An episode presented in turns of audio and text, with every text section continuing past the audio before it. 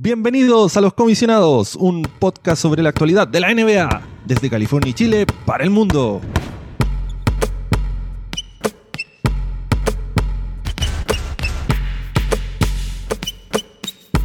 Los Comisionados.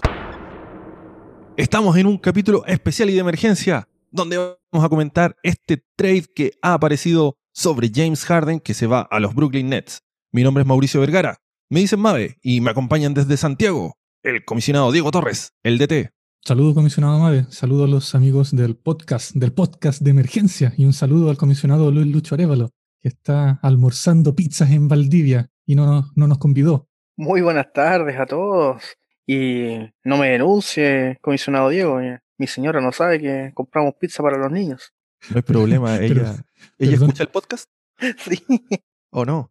Fui, fui ahí el, Chris Paul del, asunto entonces. La línea, ocupó la línea de sopladores, de oh, soplones. Encontramos al topo. bueno, vamos de inmediato con, con este podcast de emergencia. Ha ocurrido un trade entre cuatro equipos en donde los Houston Rockets han dejado ir a James Harden para que vaya a llegar a los Brooklyn Nets. Así que vamos a partir comentando cuáles son estos cuatro equipos y los intercambios que se hicieron. En primer lugar, los Houston Rockets dejan ir a James Harden, pero reciben a Víctor Oladipo, que viene de los Indiana Pacers, Dante Exum, que viene de Cleveland, Rodions Crooks y tres primeras rondas de los Brooklyn Nets en el año 2022, 2024 y 2026. Un pick de primera ronda en el año 2022 de los Milwaukee Bucks y el derecho a intercambiar las primeras rondas con Brooklyn en los años 2021, 2023, 2025 y 2027. Por su parte, los Brooklyn Nets enviaron a Caris LeVert, Jarrett Allen, Tarion Prince, Rodion Crooks y todos esos picks que ya habíamos eh, mencionado y reciben a James Harden. Los Indiana Pacers, el tercer equipo que está involucrado en este trade, envía a Víctor Oladipo y recibe a Caris LeVert, una selección de segunda ronda que viene desde Cleveland y finalmente los Cleveland Cavaliers, que apareció aquí como el, el, amigo no invitado, el invitado de piedra, ha enviado a Dante Exum el pick de primera ronda del 2022 de los Milwaukee Bucks y un pick de segunda ronda que se va a terminar en Indiana y recibe a Jarrett Allen y Toreon Prince. Entonces, comisionado, partamos, eh, creo que hablando lo, lo, principal, que es esto de que James Harden cumple su deseo de salir de Houston y se va al equipo de Brooklyn Nets. Entonces, ¿qué, les parece si evaluamos primero el, el, trade por parte de Brooklyn? Comisionado Lucho, ¿qué opina usted? ¿Cree que con esto Brooklyn eh, se, se convierte en el favorito de ganar el título este año?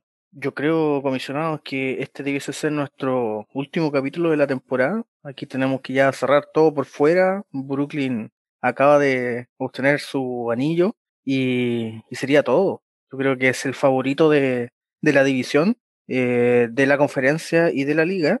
lamentablemente para la gente de los Knicks eh, volverán a ser el segundo equipo dentro del Gran Nueva York y, y creo que es un upgrade bastante importante pero ya poniéndonos un poco más serio, sin duda que los tres en cancha, eh, imagina uno en una posición nominal con Kyrie de, de uno, eh, Harden de dos y Kevin Durant de tres. Eh, no sé, me imagino yo a Joe Harris de cuatro y de Andre de cinco.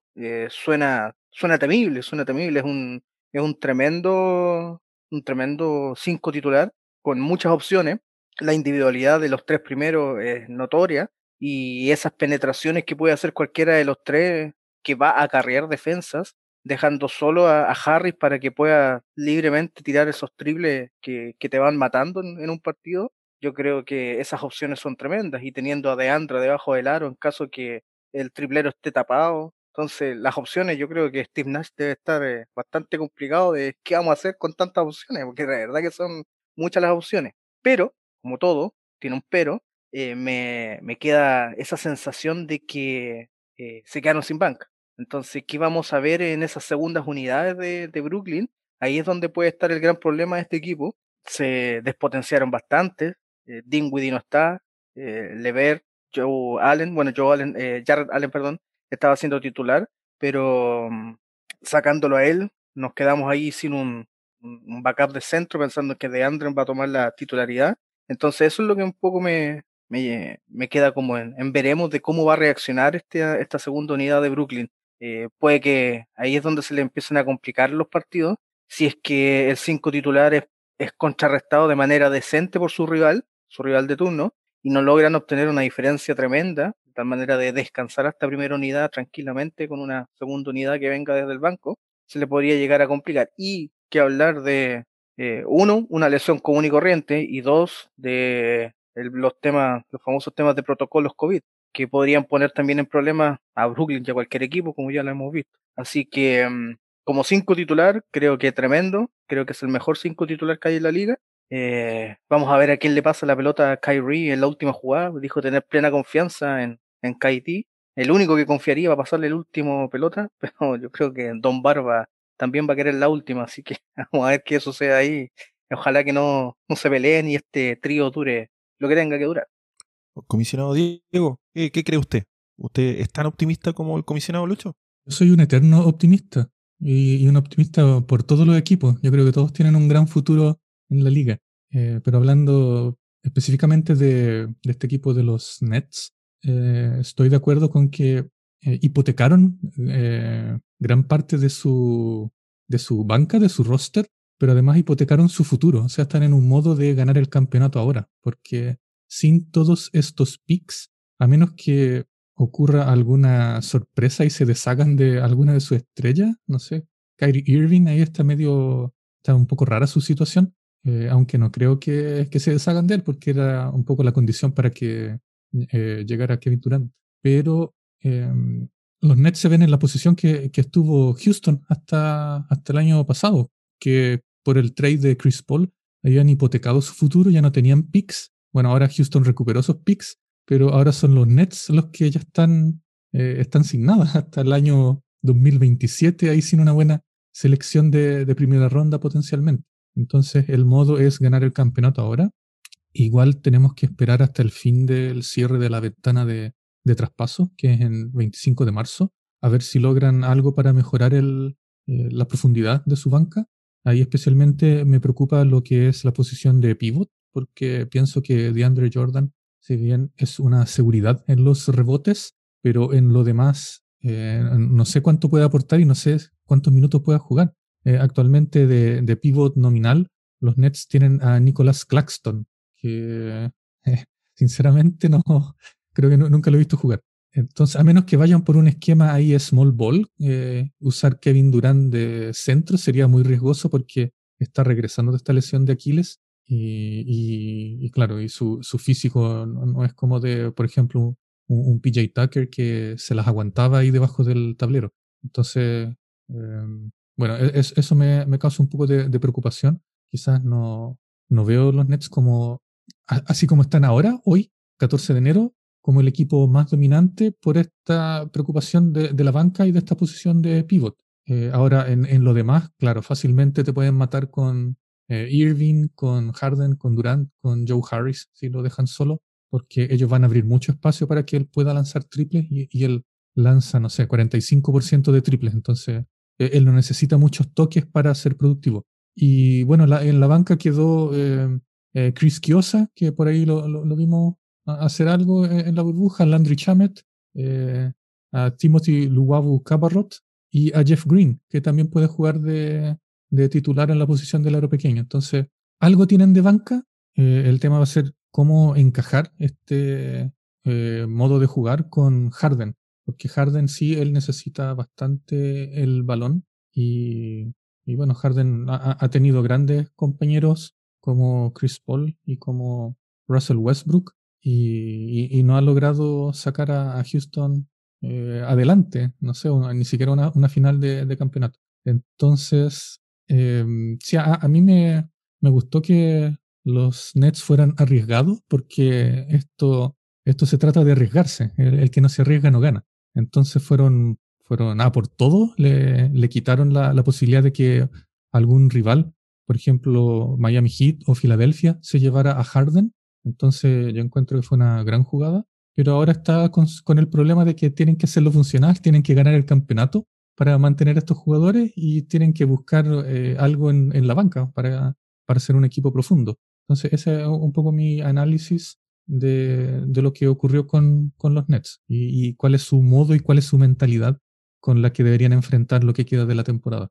Creo que, creo que estamos en, de acuerdo con, con los comentarios de ustedes comisionados de que hay dos problemas en, en este roster que podemos prever en el futuro de, de Brooklyn.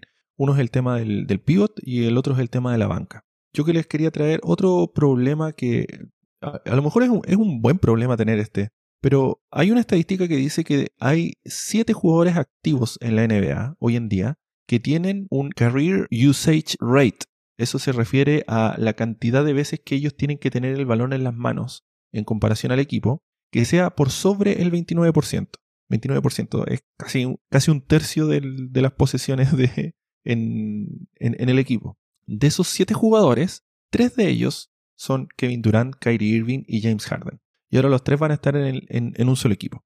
Entonces, yo creo que mm, Kevin Durant es uno de los jugadores que podría adaptarse mejor a esto de poder dejar el balón un poco más de, de lado, no tener que llevarlo, no tener que él, iniciar toda la jugada, él puede convertirse en un pin up y un pin stop shooter, eh, haciendo muchos de estos pick and pops. Creo que eso va a ser un, un poco su futuro eh, con, con esta configuración de equipos que tienen.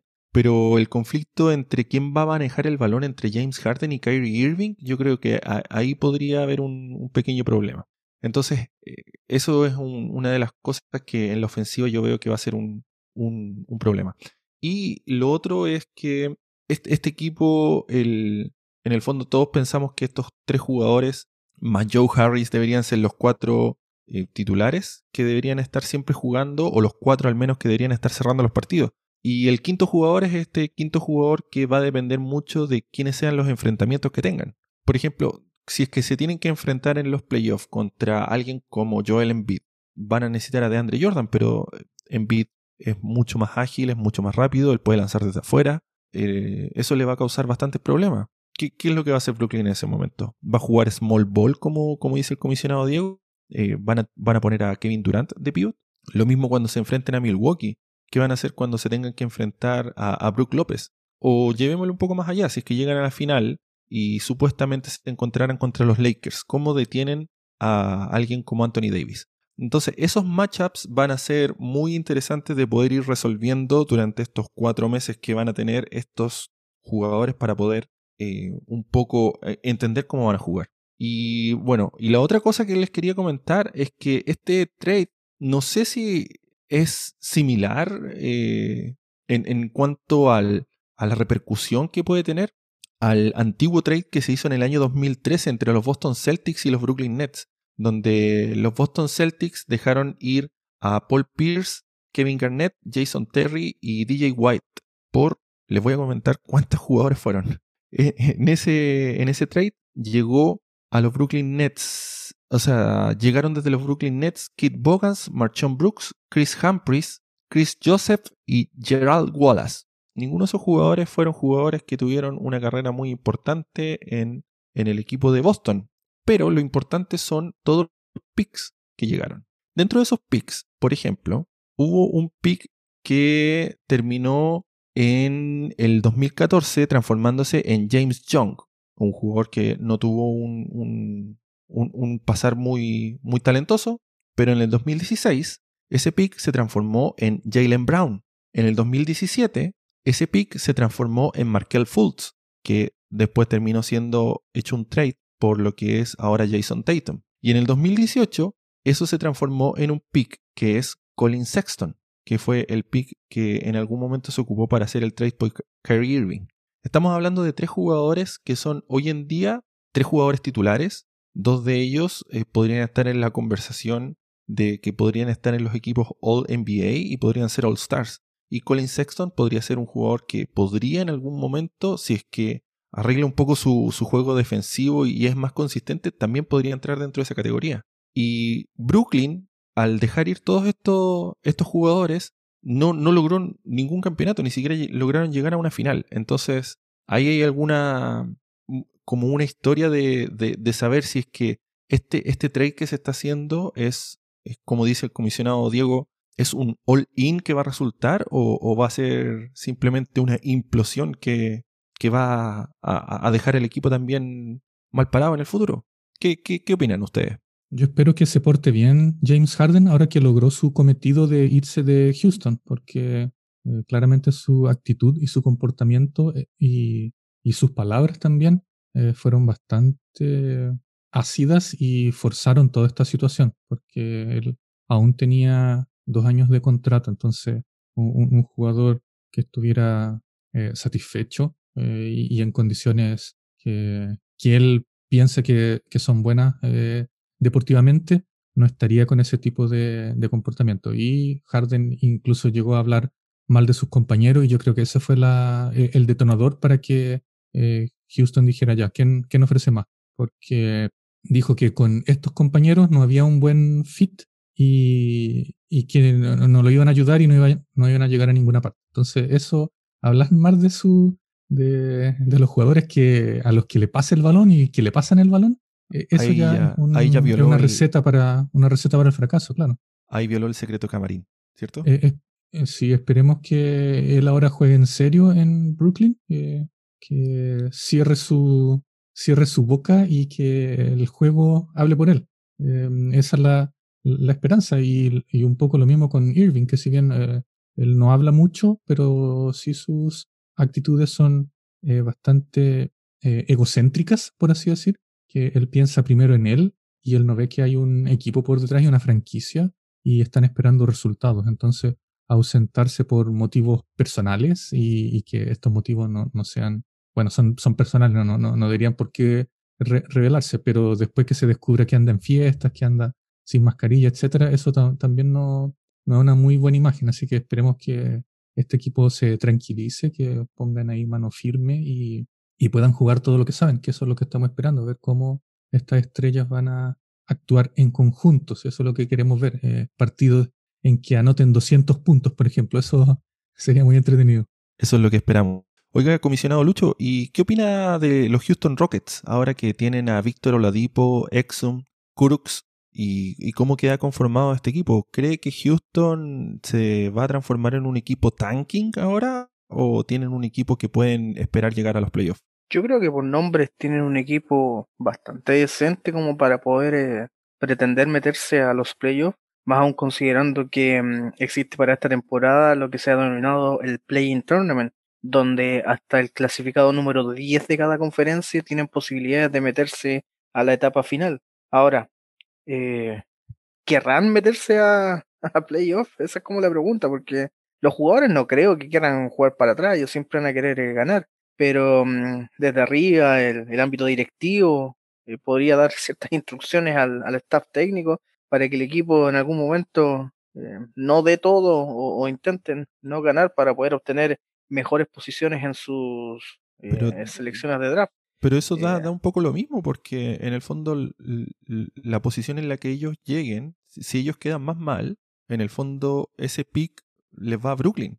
Entonces ellos no tienen, ningún, no, no tienen ningún incentivo ellos para que les vaya mal. ¿Verdad que van de intercambio? También hay unos swap ahí de, de selecciones de draft. Sí, entonces yo creo que es un equipo que, que de nombres tiene para meterse a, a playoff. Yo creo que son interesantes nombres. Eh, un sano John Wall, un motivado, esperemos, Víctor Oladipo, que la verdad que no estaba jugando eh, bien en, en, Indiana Pacers. Podrían hacer grandes cosas, lo mismo que Dante Exum, que la eterna promesa, del cual hemos hablado en, en varias oportunidades en capítulos anteriores, que pintaba para un tremendo jugador y como que todavía no explota, pero como que da esa sensación de que quizás en algún momento lo logre.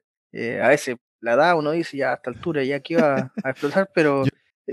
Yo, todavía, yo todavía tengo, sí. Yo, todavía tengo una casa al, al, frente de la isla Exum. Ahí estoy todavía mirando el horizonte y esperando a Exum que, que vaya a ser un, al menos, al menos un, un point guard de reserva que venga a aportar en la defensa y que me venga a aportar con su zurdita un, par de triples o una, unas buenas penetraciones o, pasos.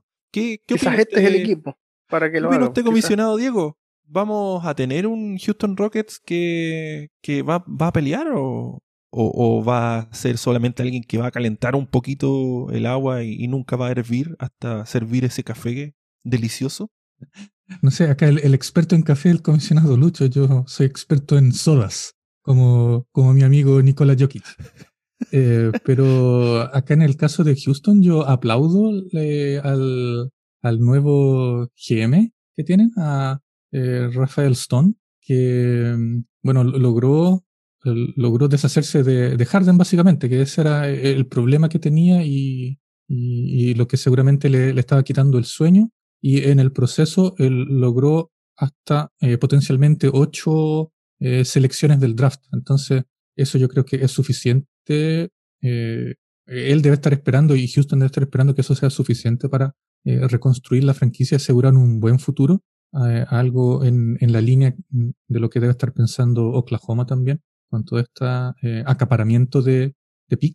Entonces, a, me gusta que tenga tanto material futuro y en el presente yo pienso que se van a terminar de deshacer de los históricos. PJ Tucker aún tiene valor, yo pienso que aún pueden conseguir picks por PJ Tucker y no sé, Eric Gordon también. Eh, pienso que podría ser un material de, recambio y ya tirarse con todo a, pensar en el futuro. Oladipo, eh, entiendo que él debería seguir jugando bien porque va a ser un agente libre a final de la temporada, entonces él va a querer un buen contrato, sea en Houston o sea en otra parte. Y, John Wall también, él quiere demostrar que, que, regresó en su mejor nivel, entonces por lo menos por ese lado eh, no deberíamos ver como un, eh, que jueguen así como, como lanas que se estén cayendo solos, pero eh, la mentalidad, yo creo que en este momento de, de, Houston es reconstrucción. Entonces no me esperaría que se vinieran más trades y, y que no estén preocupados en ir a playoff, algo un poco lo que ocurrió con Oklahoma, que no era su preocupación, llegaron, eh, ganaron unos partidos, dejaron buena impresión, pero ahora siguen con su, con su proceso. Entonces, Houston pienso que eh, debería ir por, por esa línea. ¿no? es su preocupación en este momento ser una, una potencia en el oeste, pero sí eh, asegurar material para que en el futuro cercano eh, lo sean. Y lograron ventilar todo este veneno que estaba produciendo Harden en el, en el camarín. Entonces, yo, creo que en términos, si, si, vamos a colocar notas en, estos, en este trade, yo colocaría a Houston un peldaño por encima de Brooklyn. Ok, ok. ¿Y usted cree que esa relación entre James Harden y, el, el, señor Irving va, va, a ser una relación positiva o, usted cree que eso es, es, una bomba de tiempo esperando explotar? Creo que va a ser una relación extraña. ¿eh? no sé si eh, se van a convertir en, en Splash Brothers o, algo así, donde se, se, notaba que, bueno, hay, hay, dúos que uno los ve y siente que además son, son amigos y se confían. Eh, eh, no sé, ah, me, interesa así ver cómo esto va a resultar. Eh, pienso que la orden a nivel de, equipo de Brooklyn debe ser clarita de que hay que ganar el campeonato y para eso que hagan todos los sacrificios que sean necesarios, que se hagan amigos, que, eh, no sé, se compartan el balón, un partido uno, otro partido otro, a ver quién lanza el último tiro, pero acá no, no hay mucho margen para, para el error. Entonces, Harden pienso yo que ahora debería dedicarse a jugar. Irving también debería dedicarse a jugar. Y el gran eh, plus que tienen es justamente Durant, que Durant eh, es uno de los mejores eh, tiradores que hemos visto. Entonces, y, jugador, es muy, como jugador es muy completo. Entonces, mientras él, cuide su físico, su salud, es prácticamente imparable. Entonces, si, si, yo tuviera un compañero de equipo con, con ese nivel, de juego, yo trataría de, de, hacerme amigo de todo y jugar bien y que todo funcione. Entonces, eh, esa es un poco la, la, tarea que me imagino que tienen en este momento, porque básquetbol todos tienen de eh, por montones. Oye, una cosa interesante que se estaba analizando en, en internet es que con este trade vamos a ver lo que son todas las combinaciones posibles del Big Tree que tuvo Oklahoma City Thunder. Ya tuvimos a a Durant, Russell y Harden jugando en, Oklahoma. Después tuvimos a, a, Durant con Russell, los dos jugando en Oklahoma. Después tuvimos a, a Russell con Harden en Houston. A Kevin Durant y Harden lo vamos a tener ahora en Brooklyn. tuvimos a Kevin Durant solo, entre comillas, en Golden State. Tenemos a Russell, entre comillas, solo en Washington y también un tiempo en Oklahoma. Y tuvimos a Harden solo una vez en, en Houston. Eh, de todas esas combinaciones que, han existido, eh, el, único que ha logrado salir campeón es Kevin Durant, pero fue en, ese tremendo equipo de los Warriors donde estaba Curry y Clay Thompson y Draymond Green en su mejor momento. Entonces, eh, ¿será este el momento de Harden? Vamos, vamos a verlo con el tiempo. Quería que comentáramos un poco también los otros equipos que nos, que nos quedan. Y quería saber su opinión, muchachos, de qué es lo que está pasando con Indiana Pacers. Ellos dejaron ir a Oladipo y recibieron de vuelta a Caris Levert y un pick de segunda ronda que en realidad no, no va a afectar mucho su presente, pero sí tiene hartas implicaciones con el tema del tope salarial. Al dejar ir a Víctor Oladipo, ellos quedan bajo la línea del tope salarial y al recibir a Caris Lavert reciben un jugador que tiene dos años más de contrato.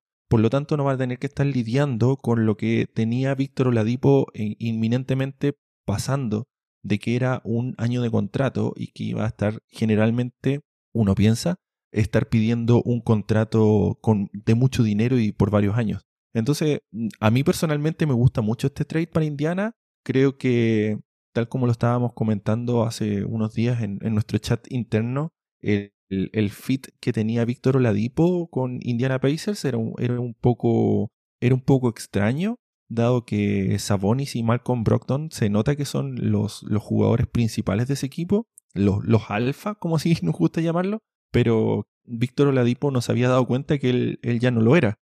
Entonces esa situación eh, parecía un poco confusa en ese equipo. Y creo que ahora con, añadir a, Levert que va a venir con una mentalidad de, de, tratar de ayudar al equipo, de tratar de demostrarse a sí mismo. Además que aporta un, poco más de defensa de lo que está ah, trayendo la Dipo. Creo que es un, gran trade para Indiana. No, no sé qué opinan ustedes. Yo creo que lo de los Indiana Pacers es un buen trade. Sí, solo sí. Levert mantiene el nivel que venía mostrando en Brooklyn. Y eso podría no ser inmediato. Eh, imagino yo la situación de un jugador como Caris Lever, que teniendo los compañeros que tenía, Irving y Durán, veía con optimismo la posibilidad de llegar a, conseguir un anillo. Y esa posibilidad, porque el negocio así lo estimó, se le diluye de las manos, yo creo que debe ser un golpe anímico importante, eh, donde va a llegar una franquicia que es histórica, que es una ciudad súper basquetbolizada, pero que en estos momentos no tiene ninguna eh, pretensión, creo yo, puede que las tengan, pero siendo realista no tiene ninguna posibilidad de llegar a campeonar. Entonces puede que haya un impacto inmediato, un bajón anímico, un bajón basquetbolístico de Caris Lever eh, en, lo inmediato. Ahora, yo creo que con el tiempo se irá reentusiasmando. Quizás esto no suceda e inmediatamente llegue prendido como lo veníamos viendo en Brooklyn, y, versus lo que veníamos viendo de Oladipo, que no estaba haciendo un buen juego, que se veía, no sé si desmotivado o, habrá un tema también ahí del retorno de su lesión que, lo, lo tenía a mal traer, pero no estaba aportando lo que uno esperaba de un Víctor Oladipo. Yo al menos le tengo bastante fe a un jugador como Oladipo, eh, creo que tiene harto que aportar en un equipo y, son las sombras lo que vimos en las últimas semanas en, en los Pacers. Así que creo que si Lever mantiene el nivel de Brooklyn, es un buen trade para ellos. Porque además se quedan ahí con una selección de, draft que nunca están de más, nunca están de más, aunque sea para años venideros.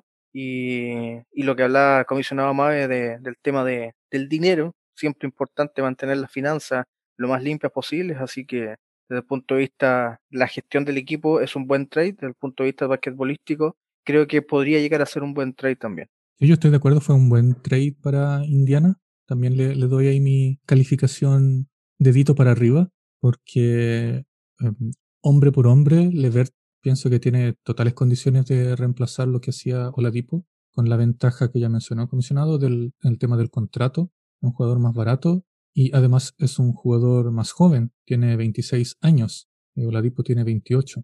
Entonces, eh, Levert, claro, eh, vio ahí que quizás salir de un, un potencial candidato a salir campeón a un equipo de playoff, de, con suerte segunda ronda, eh, puede complicar un poco, pero pienso que él, eh, él debería seguir con su nivel. Eh, él tiene excelente habilidad para crear jugadas del dribleando. Entonces eso debería ser un, gran complemento para Brockton.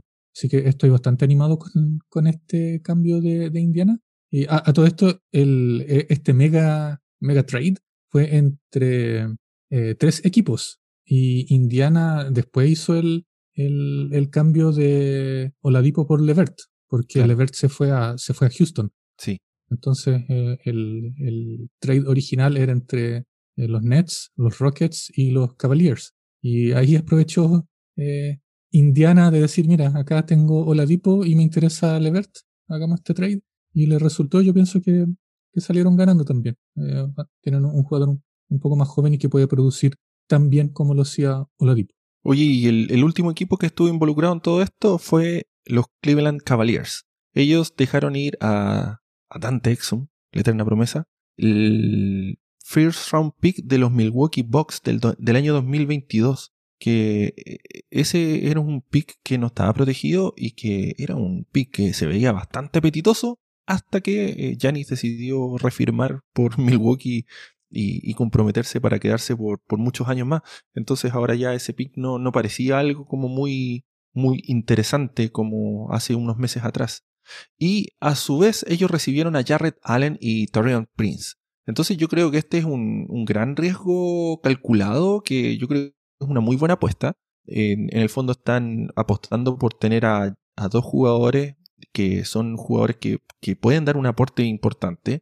Jarrett Allen yo encuentro que es un pivot que debería ser un pivot titular en cualquier equipo. Ahora aquí va a haber un problema con el tema de que ya está Andre Drummond en, Cleveland, pero en el fondo cambiar un, pick que va a ser algo así como el pick número 20 en, un par de años más por Jarrett Allen creo que es una, gran victoria para Cleveland. Y, bueno, lo otro es que Jarrett Allen y tanto él como Andre Drummond, ellos están en el último año de su contrato hoy en día.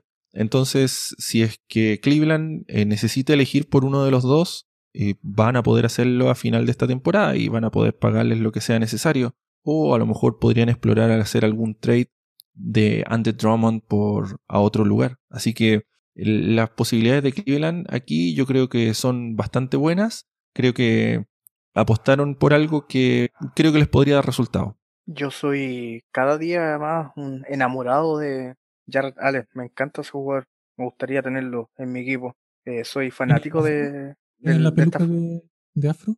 Tremenda, me encanta esa, peluca.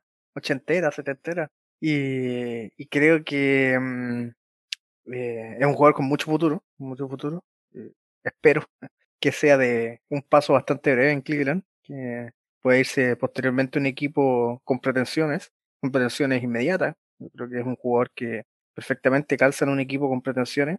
Eh, yo soy fanático de estas formaciones más clásicas. Eh, no soy tanto del small ball, me gusta un pivot eh, de tomo y lomo, como corresponde en los equipos. Y ya, ya Allen calza perfecto. ¿Es un clásico el comisionado Lucho? ¿Quiere sus, cinco posiciones bien definidas? Bien definidas, bien definidas, sí. Se, me, gusta quedó el de los 80. Así es, pero si puede tirar triples el pivot, mejor todavía. Hoy día vemos a pivot, clásicos pivot que salen ahí a buscar la pelotita y a lanzar de larga y mediana distancia. Y, mm, bueno, yo creo que esto no va a afectar mucho a lo que venía haciendo Cleveland, eh, que creo que en términos generales no está haciendo muy bien las cosas. Eh, ahora soltaron a Tristan Thompson, pero parecía la temporada pasada que estaban acumulando pivots eh, tenían como cuatro, ahora tienen a Jabal McGee, a Truman, a um, Maker, un two-way contract también ahí que no juega, pero otro más centro. Y ahora con Jared Allen van ya llegando a los cinco pivots. Menos mal que sacaron a Tristan Thompson, si no se basarían ahí con seis pivots en el, en el roster. Pero um, eh, creo que no va a cambiar mucho la situación de Cleveland. Puede que sea bueno, puede que sea malo lo que comentaba el comisionado más en lo que se viene por el tema de los contratos de los actuales jugadores. Eh, ahí pueden sacar algo y, limpiar algo, pero de verdad espero que Allen tenga un paso cortito por acá por Cleveland y se vaya un buen equipo. Eh, desde el punto de vista del juego, del juego, olvidándose del trade, evidentemente que para Brooklyn, creo yo, era mucho mejor haberse quedado con Allen y haber sacado a, a DeAndre, pero obviamente eh, no era muy em, apetecido eh, de Andre Jordan, un jugador que ya tiene sus años, versus lo que es eh, Jared Allen, que es un joven iniciando su carrera y que ha mostrado bastante virtudes en su juego de, de pivot.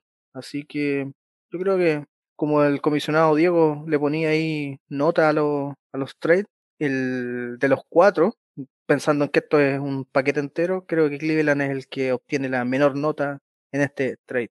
Yo le doy la mejor nota a Cleveland, porque pienso que es que eh, pienso que aún no han terminado, porque justamente tener a, Jared Allen les da margen de explorar algún pretendiente por André Drummond, que esta temporada se convertiría en agente libre sin restricciones. Entonces, em, eh, es una excelente pieza de, cambio. No me extrañaría que le buscaran un nuevo destino y eh, Allen se firme como el titular en este equipo y, un poco rejuvenecerlo, porque em, tienen a, Larry Nance también eh, en el equipo, que es un buen jugador y juega varias posiciones.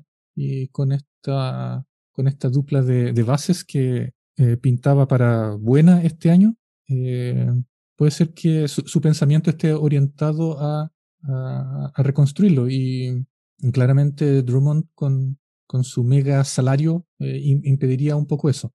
Eh, Javal McGee otro jugador que, que, lo podría mover. Entonces, yo espero que, o sea, si, si Cleveland, para, perdón, para efectivamente decir que Cleveland salió ganador de todo esto, eh, tienen que seguir haciendo trades hasta la, hasta la fecha límite. Porque claro, si quedan como están, es una situación complicada con tantos hombres grandes. Eh, Kevin Love por ahí en algún momento también debería regresar de lesión y también tiene un mega contrato. Entonces eh, sería una situación un poco complicada de manejar. Pero aún tienen tiempo, ah, quedan dos meses para evaluar esta situación. Y, pienso que al final de todo, cuando ya eh, baje, el, baje el polvo, baje la tierra, eh, podríamos eh, evaluar mejor lo, de Cleveland, porque claro, ahora es un poco extraño, pero puede ser que el 25 de marzo, digamos, Cleveland tiene un buen futuro en el este. Oigan, comisionado, yo creo que esto ha sido súper productivo para nuestro episodio de emergencia. ¿Qué les parece si hacemos algunas predicciones de lo que podría venirse? Vamos, a, vamos al mundo pitonizo. Eh, partamos con ustedes, señor pitonizo. Yo creo que usted es el, más adecuado a esto. ¿Cuál es el, el, el, futuro más probable que ve para, para, cada uno de estos cuatro equipos este, esta temporada? Yo digo que Brooklyn llega a la final de la conferencia este. Indiana eh, debería llegar a segunda ronda de playoff. Eh, Cleveland, em, yo digo que Cleveland va a cambiar a, Drummond. y Drummond, bueno, e, el equipo que, que, se lo lleve va a ser un, buen contendor también.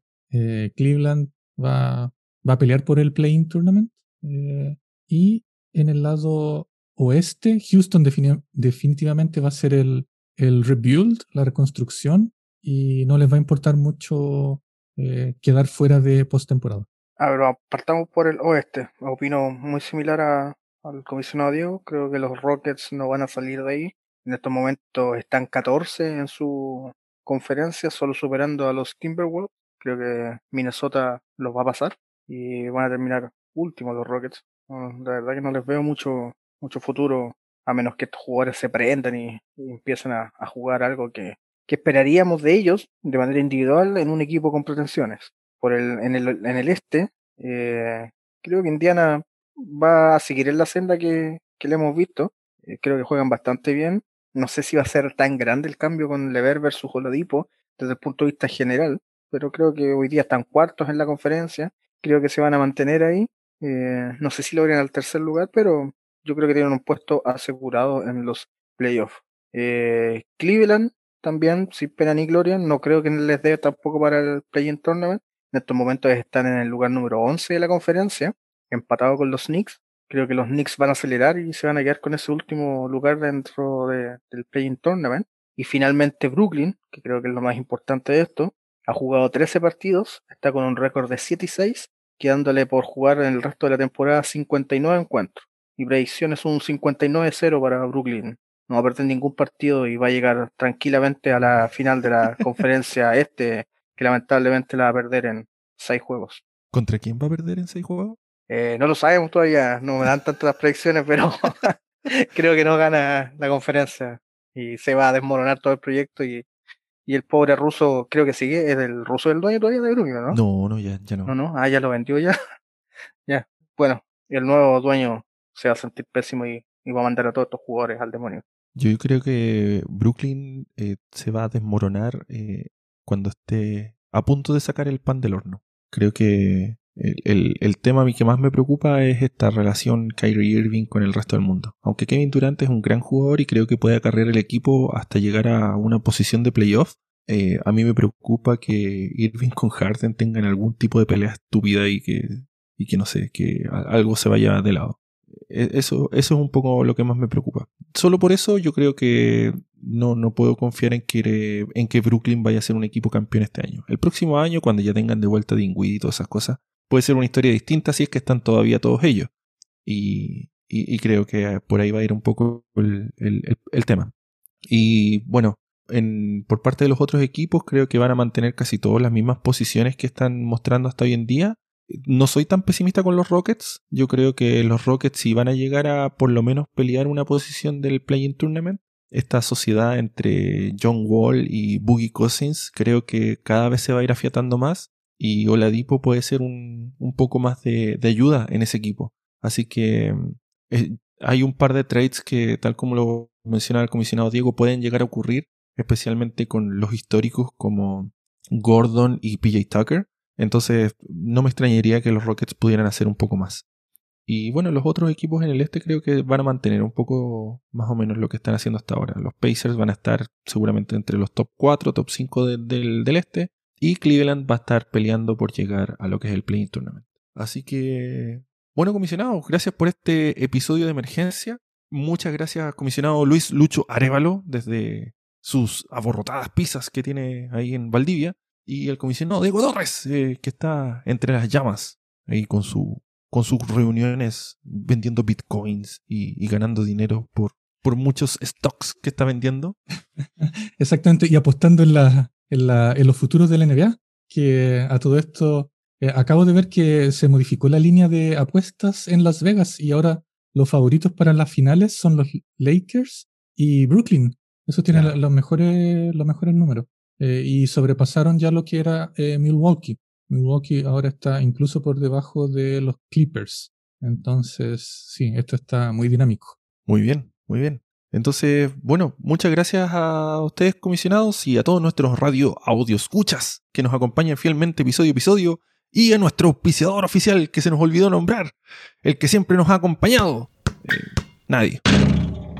Recuerda en enviarnos sus comentarios y sugerencias para el próximo episodio en las redes sociales a través de arroba los comisionados en la red social que usted quiera. Ahí nos puede escribir.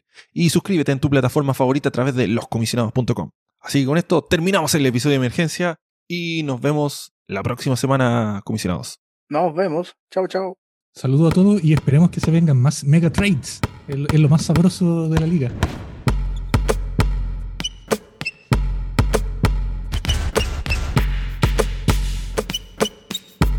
Los comisionados.